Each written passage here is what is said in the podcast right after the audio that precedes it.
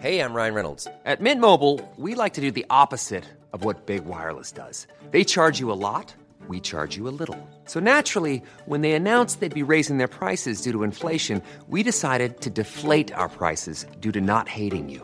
That's right. We're cutting the price of Mint Unlimited from $30 a month to just $15 a month. Give it a try at mintmobile.com slash switch. $45 upfront for three months plus taxes and fees. Promo rate for new customers for limited time. Unlimited more than 40 gigabytes per month. Slows. Full terms at mintmobile.com.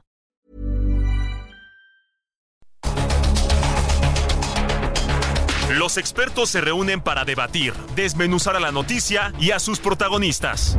Esta es la mesa de opinión de El Heraldo de México y La Silla Rota.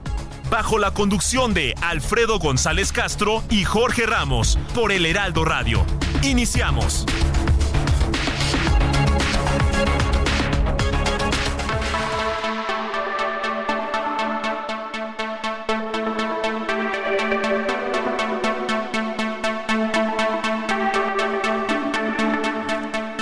Muy buenas noches, bienvenidas, bienvenidos a esta mesa de opinión, el Heraldo de México, La Silla Rota. Transmitimos totalmente en vivo desde nuestras instalaciones en la Ciudad de México a través del 98.5 de su frecuencia modulada. Todo, todo el territorio nacional y el sur de Estados Unidos gracias a la cadena nacional de El Heraldo Radio. A nombre de Alfredo González Castro, titular de este espacio, tiene el gusto de saludarles esta noche su servidor Isaías Robles, quien además como cada 15 días, le da la bienvenida a mi colega y amigo Jorge Ramos. Jorge, ¿qué tal? Director editorial de La Silla Rota, bienvenido, ¿cómo estás? Buenas noches. Isaías, ¿cómo estás? Buenas noches y buenas noches también al auditorio que nos acompaña las noches de los miércoles cada 15 días. Pues fíjate, eh, Isaías, la mesa de opinión está en la ruta 2024. Eh, y bueno, estamos cada vez más cerca de, del inicio de las campañas electorales formales eh, y previo a ello pues hay diversos temas de interés para que ciudadanas y ciudadanos tomen la mejor decisión este 2 de junio. Buscamos traerle aquí a las voces que les ayuden a eso. Y hay, varios asuntos. Fíjate. Uno eh, tiene que ver con el tema de las redes sociales y el impacto en las campañas, así como la reforma electoral del presidente Andrés Manuel Observador, una de 20 pero que es muy importante, Isaías. Así es, así es. Y pues eh, si te parece bien, estimado Jorge, vamos a entrar directamente a este primer tema que nos convoca esta noche en esta mesa de opinión. Saludamos a la consejera. Eh, Norma Irene de la Cruz, consejera del Instituto Nacional Electoral, quien va a estar con nosotros en unos minutos más para eh, desarrollar diversos temas. Por supuesto, este asunto que tú comentabas, Jorge, de el, uso que están realizando de repente algunos aspirantes a cargos de elección popular de redes sociales, ¿no? Los videos chistosos en TikTok, los reels en Instagram, videos en X, antes, Twitter, en fin, eh, cómo están utilizando todo eso. Y por supuesto, pues hablaremos también con la consejera de la Cruz de esta iniciativa de reforma electoral enésima que presenta el tercer intento del presidente López Obrador para que pase esta reforma. Consejera de la Cruz, bienvenida, muy buenas noches, gracias por estar con nosotros. Hola, buenas noches, Jorge. Un gusto estar con ustedes esta noche, Isaías. Buenas noches. ¿Qué tal, eh, consejera? Muy buenas noches. Gracias por estar con nosotros. Y bueno, la verdad es que uno, un tema que nos eh, preocupa y nos ocupa es este de las redes sociales, el rol relevante que están teniendo en las campañas electorales. Y pues eh, de pronto pareciera que no hay control ni de contenidos ni de uso de recursos. ¿Cuál es el diagnóstico que tiene usted y qué está haciendo el INE en este tema? Oh, es una pregunta bien interesante porque primero tenemos que empezar porque eh, si, nos preguntamos si está regulado el uso de las redes sociales para fines políticos electorales, como comentabas, es una de estas preguntas que no podemos decir sí o no, porque tiene varios matices y uno, porque, por ejemplo, a diferencia de los medios convencionales, la ley eh, eh, es muy clara cuando dice que ni particulares ni privados podemos comprar espacios en tiempos de radio y televisión para hacer propaganda. No, ahí está muy claro. En el caso de las redes sociales, no hay una prohibición expresa de que ya sean ni los partidos, las personas aspirantes, este, puedan difundir mensajes en redes sociales. Pero, ¿no? Pero aquí hay una cosa. Si vemos cómo es eh, como el, el, uso de las redes sociales, por ejemplo, en el 2015, en el y en el 2000, en el proceso electoral de 2017-2018, la sala regional especializada ahí determinaba, fíjate, en ese tiempo decía que las redes sociales eran espacios con plena libertad de expresión y por tanto no eran susceptibles de analizarse, pero, ¿no? Decía, salvo cuando se tratara de eh, casos donde se pudiera o se perjudicaran derechos humanos o se denunciaba violencia política contra las mujeres en razón de género o cuando se daba el uso de imágenes de niñas y adolescentes en la propaganda electoral. Y luego, fíjate que la siguiente elección presidencial hubo una sentencia de la, la Sala Superior, el Subrep 123-2017, donde ahí, por ejemplo, ahí vemos la evolución, porque ahí sí dice que determina que aun cuando las redes sociales tienen el propósito de divulgar ideas y opiniones, también pueden ser utilizadas por la difusión de para, em, difundir propaganda de naturaleza político-electoral, como lo que platicabas eh, al inicio, y entonces ahí dice que por lo que no, entonces, como tienen esa, pueden tener esa función, no son ajenos al cumplimiento de los principios que, constitucionales que rigen los procesos electorales, es decir, equidad, imparcialidad, y neutralidad y por supuesto la legalidad. Entonces, ya con esta sentencia, aunque la ley no está claramente que te dice, no lo puedes hacer, bueno, tienes que observar esto porque ya vienen aquí unas sentencias. Entonces, aquí es lo que, la otra cosa también es que tiene que ver con denuncias. O sea, si no hay una queja o una denuncia, porque ahí es entonces cuando las autoridades electorales ya podemos revisar los contenidos en redes sociales y ver ¿no? cuáles cuáles son los parámetros y si hay alguna posible falta electoral y eso y entre las posibles faltas electorales que mencionamos tú algunas pues decía actos anticipados de campaña, ¿no? Que es bastante, eh, se pareciera común la difusión de propaganda eh, gubernamental en los periodos prohibidos, es decir, durante campaña y la veda electoral.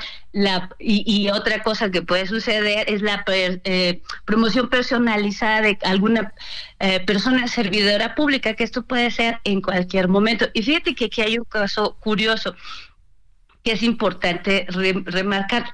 Durante el periodo de campaña, las faltas más denunciadas son la calumnia electoral, y esto, y, aquí va, te, voy a contar un caso ahorita, donde se refiere a la difusión de hechos o delitos falsos a sabiendas que la información no es verídica. ¿no? La otra es violencia, te digo, son tres cosas. Violencia política contra las mujeres en razón de género, y, si quieres lo platicamos ahorita. y otra que es muy común, y eso lo hemos oído en los últimos meses, las últimas semanas, es la vulneración al interior superior de la niñez.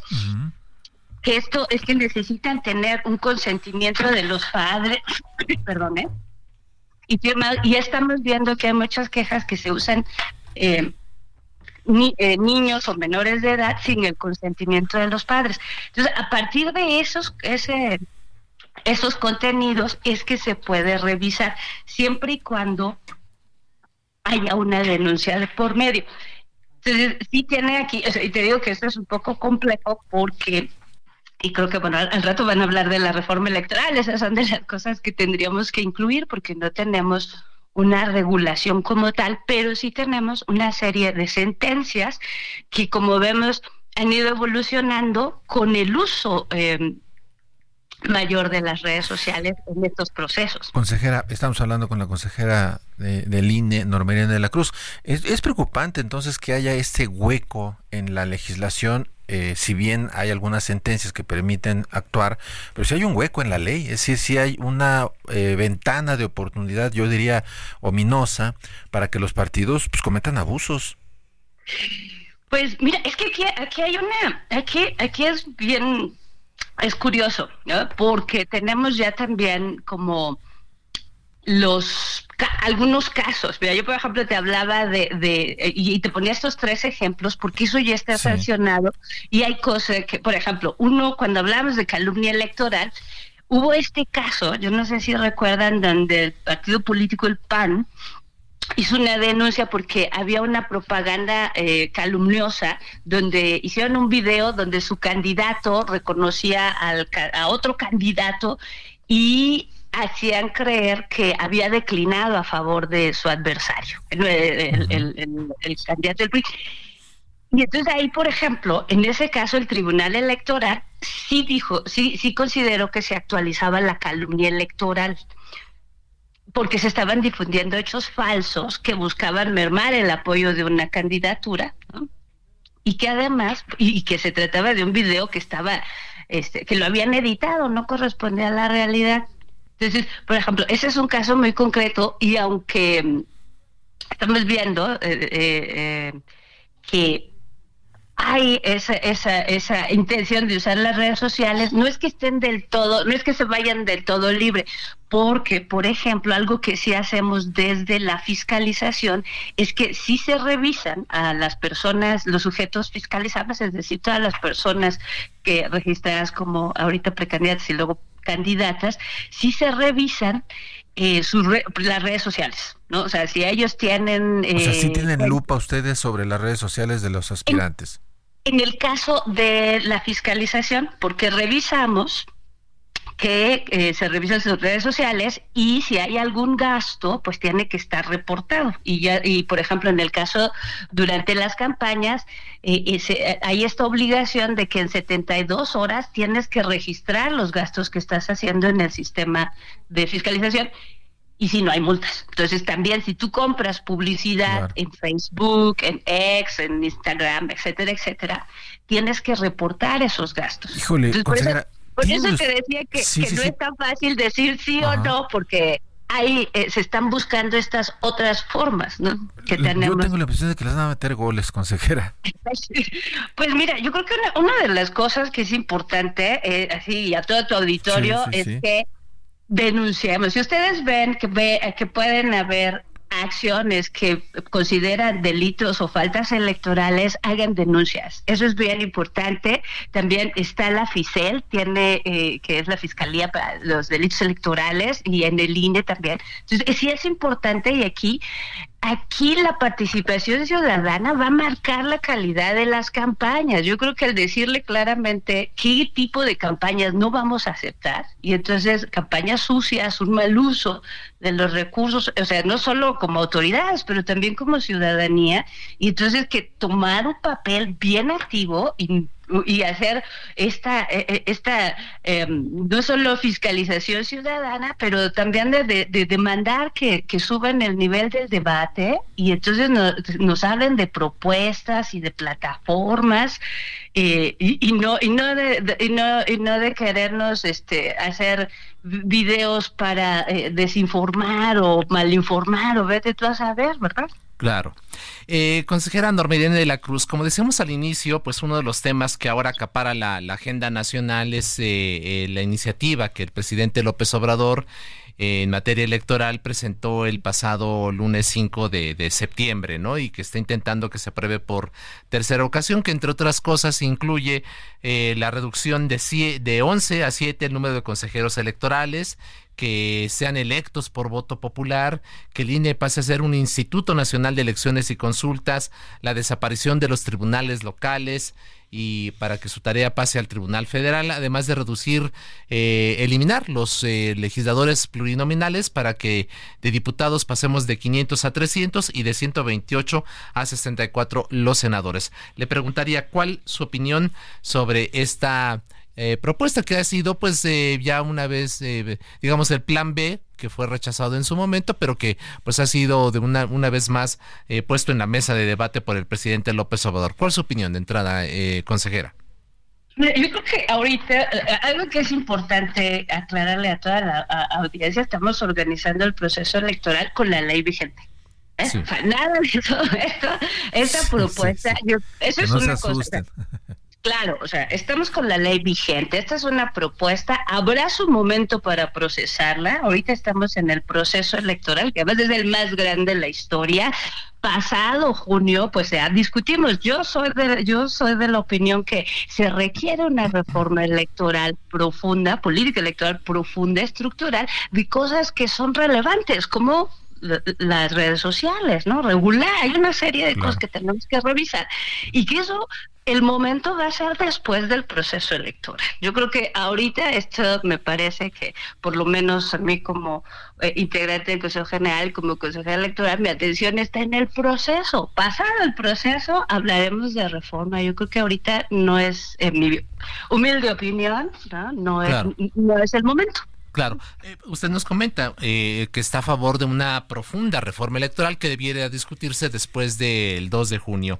Y ya nos comentó que uno de los elementos que tendría que contemplarse tiene que ver con el asunto del uso de las redes sociales. ¿Qué otros elementos considera usted que son necesarios en esta reforma electoral que tendremos que discutir en el futuro? Pues mira, por ejemplo, em, eh, el asunto de las quejas, yo creo que tendríamos que revisar, o sea, todo eso se debería ir a los tribunales, por ejemplo, revisar si la fiscalización tiene que seguir en el Instituto Nacional Electoral.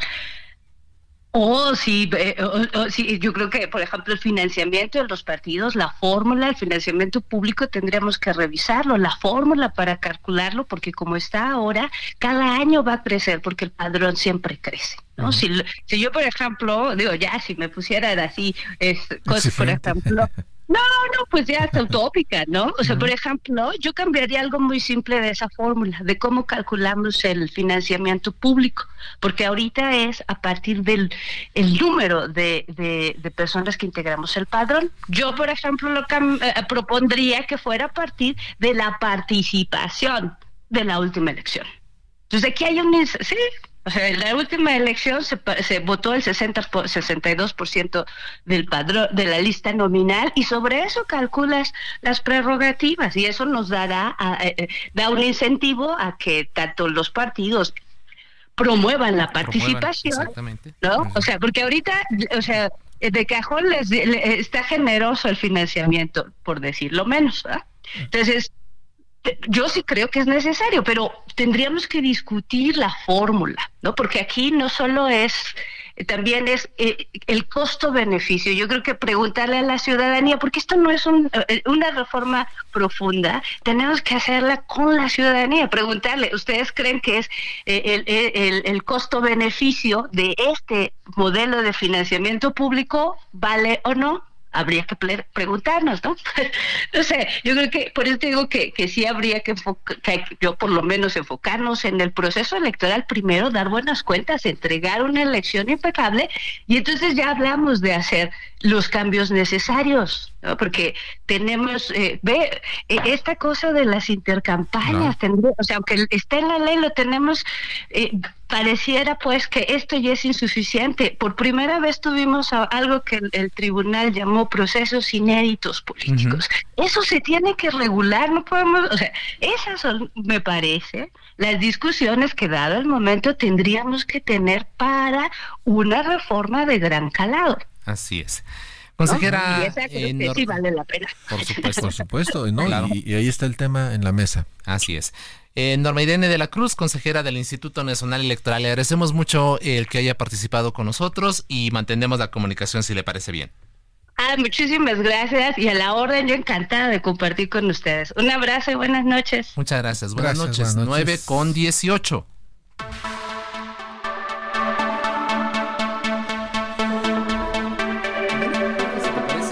La bienvenida también a nuestros siguientes invitados. Se encuentra aquí en la cabina del Heraldo Radio la diputada federal Susana Prieto, integrante del grupo parlamentario de Morena y de la Comisión de Puntos Constitucionales. Diputada, bienvenida, muy buenas noches, gracias por estar con nosotros. Buenas noches, gracias a ustedes por la invitación. Sí, aquí en la cabina, muchas gracias. Gracias. Y está también vía telefónica Ángel Ávila, representante del PRD ante el Consejo General del INE. También le dijimos que viniera, pero evidentemente tenía eventos. Eh, hubo un evento ahí, se presentó a los partidos políticos en el Instituto Nacional Electoral, justamente este eh, mecanismo mediante el cual se pretende blindar a las candidaturas ante la violencia que estamos viviendo, lo cual es imposible que pudiese estar con nosotros, pero se encuentra ya en la línea telefónica. Ángel, ¿qué tal? Bienvenido, buenas noches. Eh, buenas noches, saludos Isaías Jorge y por supuesto con respeto a, la diputada Susana Prieto. Muchas gracias. Pues vamos, pues vamos a entrar precisamente ya a debate, si te parece bien, eh, estimado Jorge. Sí, pues la verdad, este, creo que el presidente arrojó el gato al agua, ¿no? este, vamos a ver qué resulta eh, con esta propuesta. Es un paquete de 20 iniciativas sobre diversos temas que eh, en estos espacios se han estado analizando, se han buscado revisar punto por punto qué es lo que traen. Y en este caso estamos hablando ya de esta reforma electoral. En otros momentos ya había presentado el presidente eh, iniciativas al respecto. Eh, fracasaron los, los intentos y bueno, ahora una vez más parece que buscan resucitar este, este el cadáver. Llamado plan B, ¿no? El llamado plan B. Pero vamos, vamos a escuchar qué dijo el presidente de la República al respecto.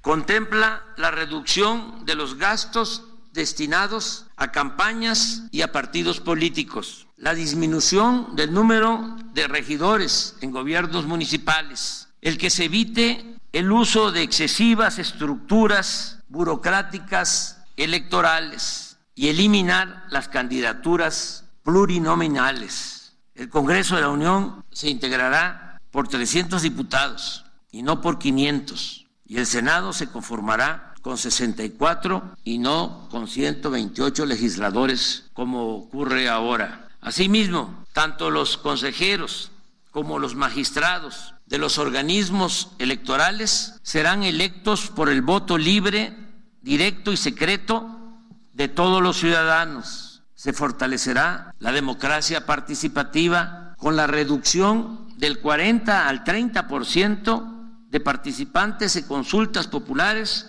para hacerlas válidas, efectivas y vinculatorias. Esto mismo aplicará en el caso de la revocación del mandato.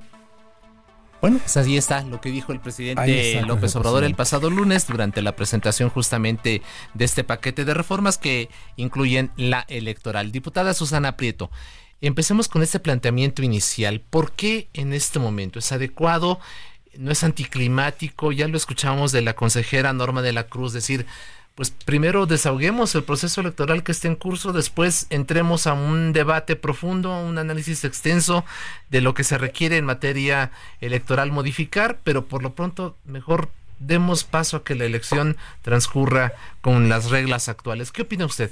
Me parece que eh, todo tenemos que verlo desde el punto de vista de la persona que es entrevistada, porque pues yo coincidiría con ella si yo fuera consejera del Instituto Nacional Electoral, pero no lo soy. Soy diputada federal y aún eh, quisiera yo sumar el comentario inicial que hace nuestro compañero donde dice que que ya esto es un muerto, que se había votado y se había rechazado y vuelve de nueva cuenta. Me parece que hay una gran desinformación al respecto, porque este plan B no entró al fondo del asunto la Suprema Corte de Justicia de la Nación cuando resolvió eh, eh, regresarlo porque no se había agotado lo suficiente la discusión y no se había agotado un proceso eh, legislativo hablando de derecho parlamentario efectivamente pero pero no se pronuncia la Suprema Corte de Justicia de la Nación sobre la pretensión específica del presidente de la República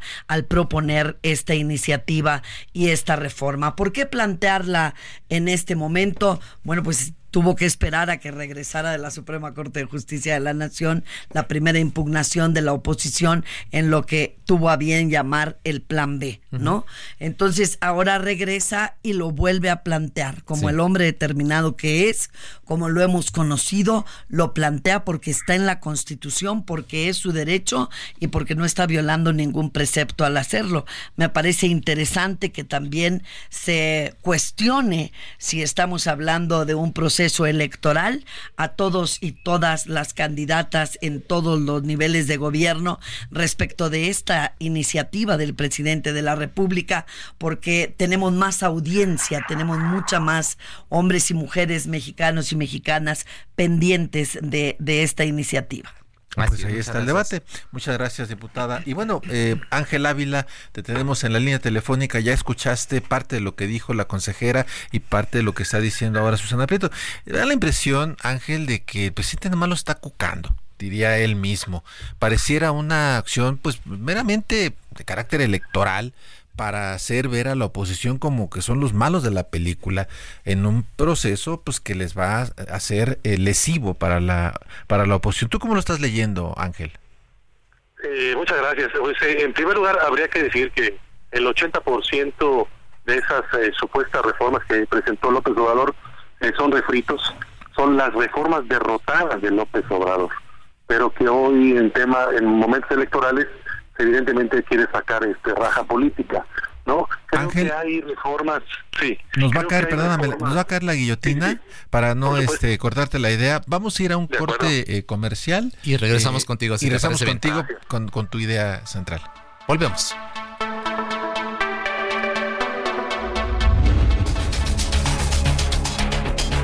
Regresamos con la polémica y el debate después del corte. No se vaya. Esto es Mesa de Opinión, El Heraldo, La Silla Rota.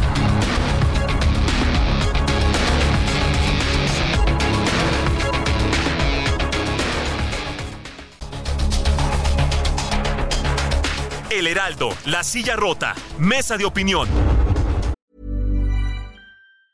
There's never been a faster or easier way to start your weight loss journey than with PlushCare.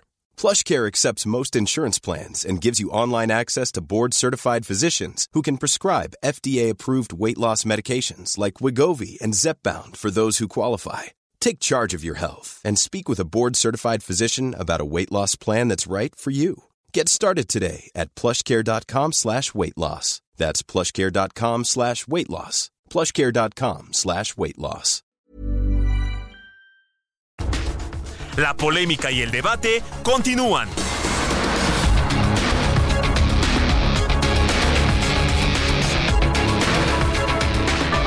Son las 9.30 de la noche, regresamos del corte, reiteramos que estamos transmitiendo totalmente en vivo por el 98.5 de su frecuencia modulada en la Ciudad de México, que llegamos a todo el territorio nacional y el sur de Estados Unidos gracias a la cadena de El Heraldo Radio y reiteramos por supuesto la bienvenida a nuestros invitados de esta noche, la diputada Susana Prieto, integrante del grupo parlamentario de Morena y de la Comisión de Puntos Constitucionales y Ángel Ávila, representante del PRD ante el Consejo General del INE, a quien no pudimos acabar de escuchar porque nos cortó la guillotina. Así es, Ángel, una disculpa, pero adelante. Eh, tu, opinión respecto de esta iniciativa. Claro que sí. Eh, bueno, está muy claro que son las reformas derrotadas del presidente López Obrador. Y lo peor de todo es que el presidente sigue siendo el jefe de campaña de Morena, metiéndose en las elecciones. Cuando en la mañanera le preguntaron los reporteros por qué las presentaba en estos momentos, él de manera clara y cínica dijo, pues es que son los tiempos electorales. Yo estoy presentando el proyecto de Morena para 2024. Entonces habría que decirle al doctor Juan Ramón de la Fuente que puede pasar por una copia del proyecto de Morena a Palacio Nacional para que hacen eh, las mesas con esta gente que habían dicho que iba a construir el proyecto de Claudia Sheinbaum. Hoy está claro que el presidente sigue metiéndose en el proceso electoral, que el gobierno se mete en las elecciones, que le han dicho una y mil veces el INE, la Sala Superior del Tribunal, etcétera, que el gobierno no tiene por qué meterse en las elecciones, el presidente no hace caso, presenta este tema de reformas y decirlo muy claro, hay hay reformas de Europel que no tienen ningún sentido ni siquiera discutir, pero hay reformas de fondo que pueden ser muy peligrosas para el país. Y pongo dos. Uno, que se acaben los contrapesos presidenciales, el tema de los organismos autónomos, del desmantelamiento del INE y de otros organismos. Y dos, que eh, los eh, miembros del Poder Judicial sean votados en urnas. Eso es la idea que llevó a Evo Morales a tratar de eternizarse en el poder cuando cambió al Tribunal Constitucional en Bolivia y empezaron a elegirlos por el voto. ¿Quién podía llevar eh, votos a la urna? Pues obviamente la maquinaria del gobierno. Entonces hoy lo que quiere crear López Obrador es pasarnos de una República Mexicana a una a un este momento centralista en donde ahora el presidente de la República va a querer tener el control del poder judicial y del poder legislativo que ya lo tiene en parte las bancadas oficialistas en realidad son levantaderos de López Obrador pero imagínate un presidente que no entienda que está en una república con tres poderes que están a la par sino quiere tener el poder preponderante sobre los otros dos poderes. Entonces son reformas eh, muy peligrosas para la vida del país, para la vida de la República, pero en realidad pues es el proyecto autoritario que Morena presenta a las y los ciudadanos y que nos confirma que López Obrador es el jefe de la campaña y que Claudia pues es solamente un títere de López Obrador. Esa sería mi respuesta corta y concreta. Gracias, eh, Ángel Ávila. Y si les parece, vamos a empezar a diseccionar un poco lo que incluye esta iniciativa en materia electoral. Uno, elección de consejeras y magistrados electorales por el voto directo. ¿Cómo ve usted, diputado Susana Prieto? ¿Una ocurrencia, una salvajada, como dicen algunos, una propuesta de avanzada, como dicen otros? ¿Qué nos dice usted? A mí me parece que sería algo más profundo el análisis de la, de la propuesta del presidente de la República. No me parece del todo descabellado que sea mediante voto popular.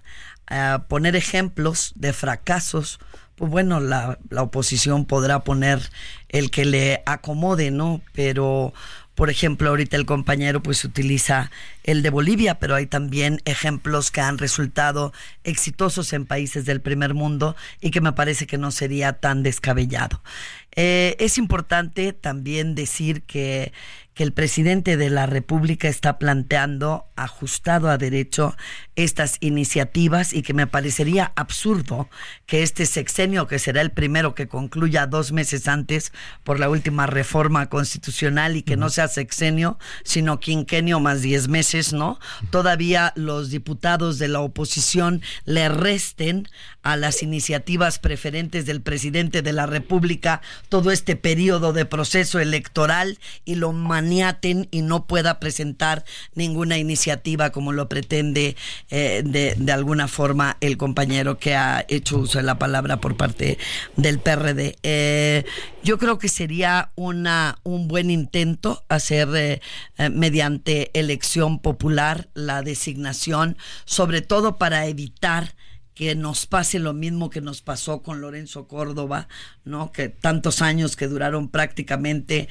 eh, como consejero presidente en el Instituto Nacional Electoral, eh, realmente se llegan a convertir en reyes o virreyes, ¿no? En estos, en estos puestos es importante la no reelección inmediata, acortar su duración única y exclusivamente a seis años, como lo pretende el presidente de la República, e involucrar el Instituto Nacional Electoral, así llamado hasta hoy, antes de la propuesta que hace el presidente de la República, es un órgano independiente del gobierno y ciudadano.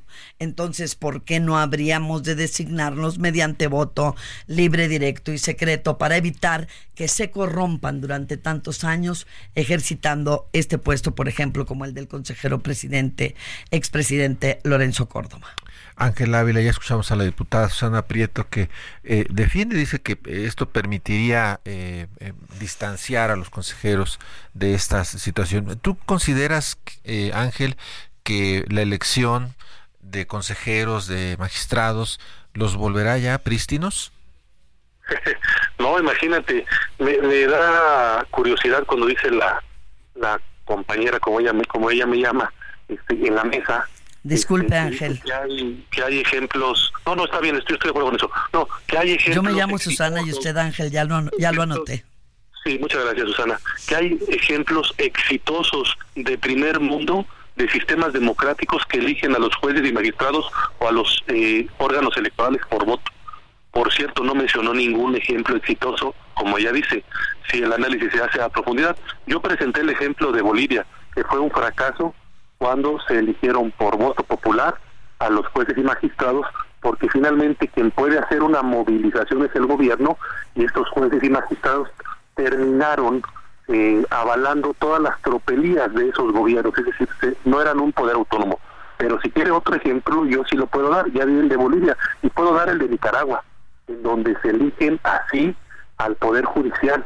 Y entonces, evidentemente, el gobierno que tiene amordazado a la oposición de Nicaragua gana todas las elecciones y el Poder Judicial está en sus manos. Entonces, eh, digamos, se deja de ser una república para pasar a un gobierno autoritario, cuasi dictatorial. ¿no? Entonces, eh, por, por, supuesto que no hay ejemplos exitosos en todas las democracias de primer mundo, Francia, España, Estados Unidos, no se elige por voto popular a quienes hacen las elecciones y menos se elige por voto popular a los integrantes magistrados de la Suprema Corte de Justicia de la Nación. Ningún país democrático de primer mundo con un desarrollo económico alto, alto hace este tipo de cosas. Entonces, hoy lo que está claro es que López Obrador quiere tener un mayor control político del país y por eso genera estas reformas para tratar de que sea a través del voto popular que pueda controlar este tipo de instituciones. El eh, ministro eh, Pérez Dayán lo dijo muy claro en su intervención el 5 de febrero, el día de la Constitución, por cierto, al cual López Obrador no quiso asistir, haciendo un desaire eh, a la República, a la Constitución, porque digamos es el evento fundacional de la Constitución del 17 que da vida a la República Mexicana con estados libres y soberanos y los tres poderes del Estado. Digamos que a, la única plaza donde acude el presidente es donde están su gabinete, ¿no? Donde está con los suyos, pero no le gusta ir a donde pueden cuestionarlo. Pero decía Pérez Dayan, eh, no podemos ir a la elección de magistrados, ministros o de jueces del Poder Judicial porque, porque los ministros no son políticos. Ellos este, no responden al clamor popular, sino a defender la Constitución. Y para eso están ellos, no para ganar elecciones. Por eso creo que son eh, despropósitos enormes, ¿no? Y además, digamos, estas reformas, además, eh, irían en contra de tratados internacionales, del Tratado de Libre Comercio con Estados Unidos y Canadá, etcétera, etcétera. Por eso creo que, creo que son un buen distractor, pero se quieren meter en el proceso electoral, pues por supuesto para tratar de apuntalar a Claudia Sheinbaum que viene en caída libre. Otro elemento fundamental, gracias Ángel Ávila, de, esta iniciativa es la reducción en el número de legisladores, se eliminan los eh, plurinominales. Eh, la existencia de estos permitió eventualmente la representación de las minorías de la oposición en el pasado, cuando el PRI pues, era el partido hegemónico y de Estado y que no permitía la, la no le daba voz a la oposición.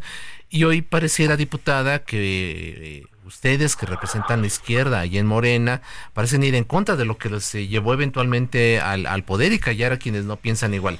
¿Qué opina usted de la reducción de 500 a 300 diputados y de 128 a 64 senadores? Estoy completamente de acuerdo con esa reducción porque a mí me parece que usted habla de un pasado muy lejano, cuando los representantes proporcionales eran efectivamente los representantes de la mayoría con la pretensión entonces en la ley de que ellos representaran a, las minorías, ¿no? Eh, dentro y que tuvieran voz y tuvieran también voto dentro de la Cámara Alta y de la Cámara Baja. Pero ahora hemos visto ya la prostitución de esas eh, posiciones plurinominales la lista de los plurinominales del Partido Acción Nacional y el Partido Revolucionario Institucional destapada hace unas semanas es eh, verdaderamente escandalosa. Incluye también al PRD. No sé en qué posición quedaría Ángel o si tiene alguna, pero por ejemplo, pues el, el, el señor este Jesús Zambrano sí aseguró por ahí una posición plurinominal. Trajeron, por ejemplo, a Naya, trajeron a Francisco García Cabeza de Vaca, que ahí personalmente tendré que hablar de la persecución política de la que a mí me hizo objeto en Tamaulipas, ¿no? Y, y que por, por supuesto está vendiéndolo el pan como un experto en seguridad, donde hemos encontrado tantas fosas no clandestinas en, en, el estado de Tamaulipas, a lo largo y ancho de su frontera, donde están prácticamente descosido el crimen organizado y demás, pues ahí está también, está Marco Cortés, está Lito Moreno. Esto es lo que se pretende evitar. Realmente se ha prostituido esta posición de los plurinominales que tenían una una una idea o, un origen eh, de acuerdo al espíritu del legislador, que era loable y que todo mundo aplaudió en su momento. Incluso no podemos dejar de aceptar lo que usted mismo ha dicho, ¿no? algún, durante algún tiempo el Partido Revolucionario Institucional dio participación a estas minorías a través de los plurinominales, pero hoy estamos hablando de historia, estamos hablando que han crecido desproporcionalmente, tenemos 300 diputados por mayoría relativa y 200 diputados plurinominales. A mí me parece, y luego tenemos, por ejemplo, también al, al mejor perdedor entre los senadores, y a mí me parece que también estos terminan siendo algo como ya innecesario, el, el senador plurinominal. Tenemos sobre representación de los estados, y a mí me parece que también el gasto es desmedido para el sostenimiento de este que es el Congreso, sobre todo la Cámara de Diputados, más grande del mundo. Entonces yo estoy de acuerdo con la reducción. Muchas gracias, diputada Susana Prieto. Y bueno, Ángel, eh, creo que hay tres cosas. Una, eh, eh, la diputada dice que se ha prostituido ya este asunto de las, diputaciones, de las listas, de los plurinominales. También que es un gasto excesivo, Ángel, pero yo quisiera agregar un elemento. Eh, no estaríamos pensando que esté buscando una sobrerepresentación eh, del partido oficial que conjunto con sus aliados puedan lograr la tan ansiada mayoría para hacer reformas constitucionales, Ángel. Sí, por supuesto que eh, primero me da mucho gusto que lo diga tan claro Susana. Este, ellos no quieren tener opositores en las cámaras, no quieren que haya debate, ellos ya se convirtieron en los levantaderos del presidente y quieren que cualquier reforma que presente el presidente de la República se pase sin ni siquiera agotar un proceso legislativo porque no quieren voces discordantes en la Cámara. A Susana, la diputada, se le olvida que los plurinominales lograban que las minorías participáramos y que olvidan la historia de que en ese antiguo régimen del viejo PRI que quería carro completo, gracias a los plurinominales pudimos ver debates tan exitosos de Pablo Gómez, de Porfirio Muñoz Ledo, increpando al presidente de la República, cuando el presidente de la República iba a dialogar con los legisladores, no como hoy que López Obrador se esconde en el palacio detrás de las vallas y no le da la cara al poder legislativo. Es decir, hoy lo que está claro, lo dice muy bien Susana y le agradezco la sinceridad, es que ellos no quieren nadie que no sea de Morena en las cámaras. Y lo segundo que tú dices, está claro que siempre hay un siempre hay una sobrerepresentación del partido mayoritario. Hoy en la Constitución se estableció el 8%, pero Morena tiene una sobrerepresentación excesiva. Eh, simplemente en el año 2021 Morena sacó el 42% de los votos, pero tiene una sobrerepresentación del 56% en la Cámara, de, en, el, en el Congreso General. Es decir, hoy Morena tiene más curules de los votos que realmente sacaron. Por eso ellos, sin haber ganado el voto mayoritario, es decir, el 50 más uno de los votos que se hicieron en el 2021, ellos sí tienen el 50 más uno de la Cámara de Diputados. Es decir, los que están sobre representados son ellos. Por eso hay que discutir a fondo, con datos, con historia, lo que hoy quiere hacer Morena. Hoy, hoy me queda claro que eh, Morena es el viejo PRI del antiguo régimen, por eso vemos a varios exgobernadores del PRI en Morena, como el caso de Julio Menchaca en Hidalgo, 30 años siendo del PRI, y hoy siendo este gobernador, o como el caso de Tamaulipas que comentaba, donde Américo, Américo Villarreal tuvo 30 años en el PRI y hoy es gobernador de Morena. Nos deberían de explicar los de Morena cuál es el vínculo entre el guachicolero Sergio Carmona pagando espectaculares en todo Tamaulipas y en el país o prestándole aviones privados a Mario Delgado, el presidente de Morena. Ese vínculo con el crimen organizado es el que nos preocupa, a nosotros como oposición, porque el crimen organizado hizo ganar a Morena en Sinaloa, en Michoacán, en Guerrero, y hoy vemos lo que está pasando. Hoy le preguntan a la presidenta municipal de Morena, Norma Otil, en Chilpancingo, y ella se hace la desentendida sobre el asunto. Pero el tema es que hoy gobierna Guerrero Morena, gobierna en el municipio Morena, gobierna en la presidencia de la República Morena, y Morena tiene la mayoría en la Cámara de Diputados y el Senado y hoy la seguridad está peor que nunca. Entonces, creo que hay que saber de historia, creo que el tema de la pluralidad es importante y por eso cualquier reforma para quitar diputados plurinominales pues sea regresiva y lo que quieren hacer es regresar al viejo régimen del PRI, pero ahora con las filas de Morena. Gracias, eh, Ángel Ávila. Entremos al tema del financiamiento, que creo que es también muy importante. Eh, se ha hablado de la reducción de las prerrogativas que reciben actualmente los partidos políticos, que son muy costosas. Ha hablado usted incluso hace unos momentos de la, consejera misma, la consejera Norma Irene de la Cruz, de modificar esta fórmula mediante la cual se, otorga el financiamiento público a los partidos políticos. Eh, eh, diputada Susana Prieto, ¿cómo ve usted este asunto? Terrible. Aumentó en 8 millones el padrón por lo tanto en 2024 entre el gasto ordinario de los partidos políticos y el gasto de la elección será un presupuesto histórico de 10 mil millones de pesos para los partidos políticos. Entonces, por supuesto que estoy completamente de acuerdo en la reducción de, del presupuesto que se da a los partidos políticos en un país con tantas necesidades me parece que la austeridad republicana debería extenderse primero que nada a los partidos políticos, trátese del que se trate. he querido comportarme de alguna forma como una dama ante la violencia política de género de Ángel diciéndome levantadedos, insultando a Claudia y a la gobernadora de Guerrero y curiosamente a puras mujeres. Lo de Mario Delgado debería preguntárselo a Mario Delgado.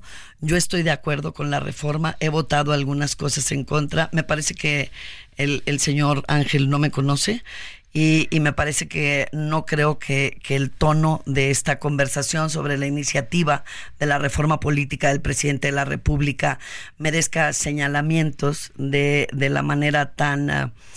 Tan abusiva de la que ha hecho alarde don Ángel, así que le, suplico de, de, la manera más atenta, yo que soy una dama, eh, que por favor se mantenga usted hablando del tema que nos ocupa y no esté poniendo adjetivos calificativos y mucho menos en las mujeres. Mejor póngase a analizar las encuestas verdaderas porque eso de que Claudia Sheinbaum va en picada, pues ni usted se lo cree. El que va en picada es el PRD. Muy bien, muchas gracias diputada Susana Prieto, Ángel Ávila. Eh, ¿Tú cómo ves el tema del financiamiento? Y si quieres responder algo a la diputada, pero ¿cómo ves este tema del financiamiento? Eh, es, ¿Crees que se abre la puerta a los recursos privados y un riesgo importante? Ya lo hemos visto y se ha mencionado en esta mesa el tema del crimen organizado que pudiera estar inyectando recursos. ¿Cómo, lo ves, Ángel?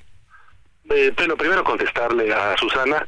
Evidentemente a ella no le he dicho absolutamente nada el recurso de la violencia política de género cuando se está debatiendo. Afortunadamente hoy, por ejemplo, la Sala Superior del Tribunal le dio la razón a Denis Trecer sobre los señalamientos que hizo contra la diputada Andrea Chávez, porque finalmente los políticos son figuras públicas que deben de tener una mayor tolerancia, principalmente cuando estén en una mesa de debate.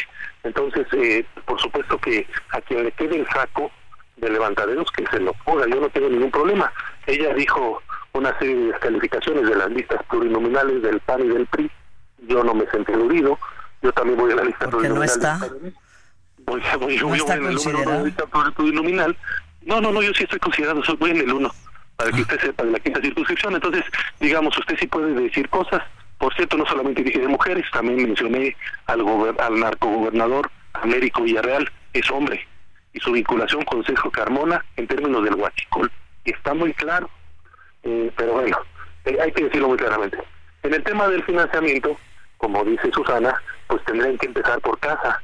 Este año Morena va a recibir casi 3 mil millones de pesos y el año pasado recibió 1.500 millones de pesos. Se habían llenado la boca Mario Delgado de que iban a, a devolver más del 70% de ese presupuesto a la tesorería. No devolvieron un solo peso. Ellos están haciendo uso de sus recursos, de sus 1.500 millones de pesos del año pasado y sus 3.000 millones de este año. Eso va a recibir Morina. Entonces, que no me vengan a decir hoy que quieren mucho la austeridad republicana, pero sí se gastan sus 3.000 millones de pesos de prerrogativas. Creo que el tema del financiamiento habría que ponerlo en su justa dimensión. Es decir, claro que hay que bajar el costo a los partidos políticos, pero solo imagínate, el gasto en la refinería de dos bocas, con altos sobreprecios, dijo López Obrador en inicio de su sesión que iba a costar 7 mil millones de dólares. Hoy van 20 mil millones de dólares. Esa cantidad de 20 mil millones de dólares que pudieron haber ido a la seguridad o a la educación se está tirando en una refinería que en 10 años no va a servir porque la transición energética nos lleva hacia autos eléctricos, etcétera, y energías renovables.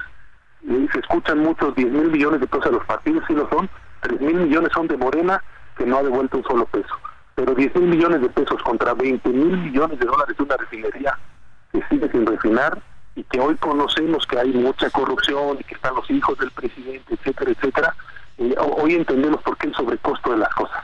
Es importante que el financiamiento público se mantenga en los partidos políticos.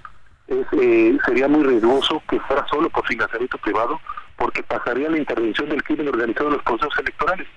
Ya lo vivimos en Tamaulipas con la intervención de este guachicolero Sergio Carbona, que fue asesinado en Nuevo León y que su hermano es testigo protegido, pero que además hoy este, se está hablando de cómo el crimen organizado puede financiar campañas.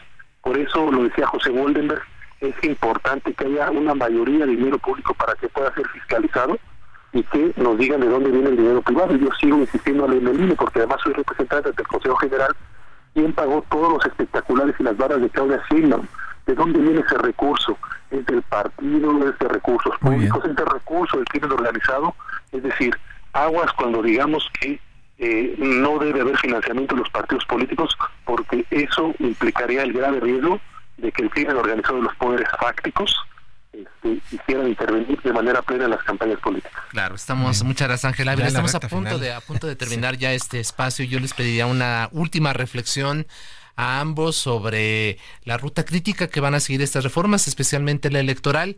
Eh, una frase, estamos así. Está en su derecho el presidente de, de, formular sus iniciativas preferentes. Vamos a entrar a la discusión. Esto es apenas el comienzo. Dentro de la Cámara de Diputados habrá más especialistas que hablen de este tema y yo espero que esta vez llegue a buen término. Y si no se llega a buen término, pues el electorado efectivamente sabrá que es la oposición quien, quien no quiere dar su brazo a torcer y no quiere perder prerrogativas. Muy bien, Ángel Ávila, una frase. Muy rápido, la reforma electoral no va a pasar. Cualquier reforma electoral tiene que ser aprobada 90 días antes del inicio del proceso electoral. Ya empezó el proceso electoral. Es una reforma constitucional, requiere dos tercios en las dos cámaras y requiere de la mayoría de las legislaturas locales.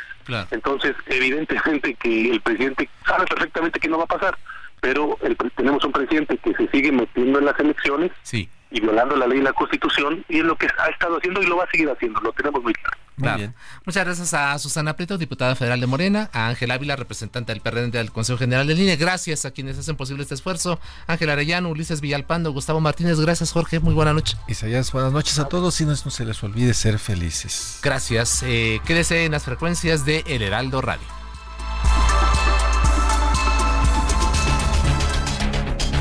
La polémica por hoy ha terminado.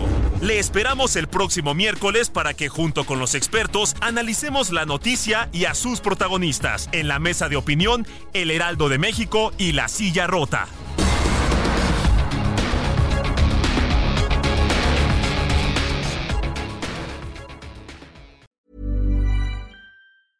Even when we're on a budget, we still deserve nice things.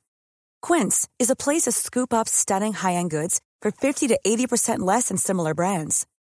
They have buttery soft cashmere sweaters starting at $50, luxurious Italian leather bags, and so much more.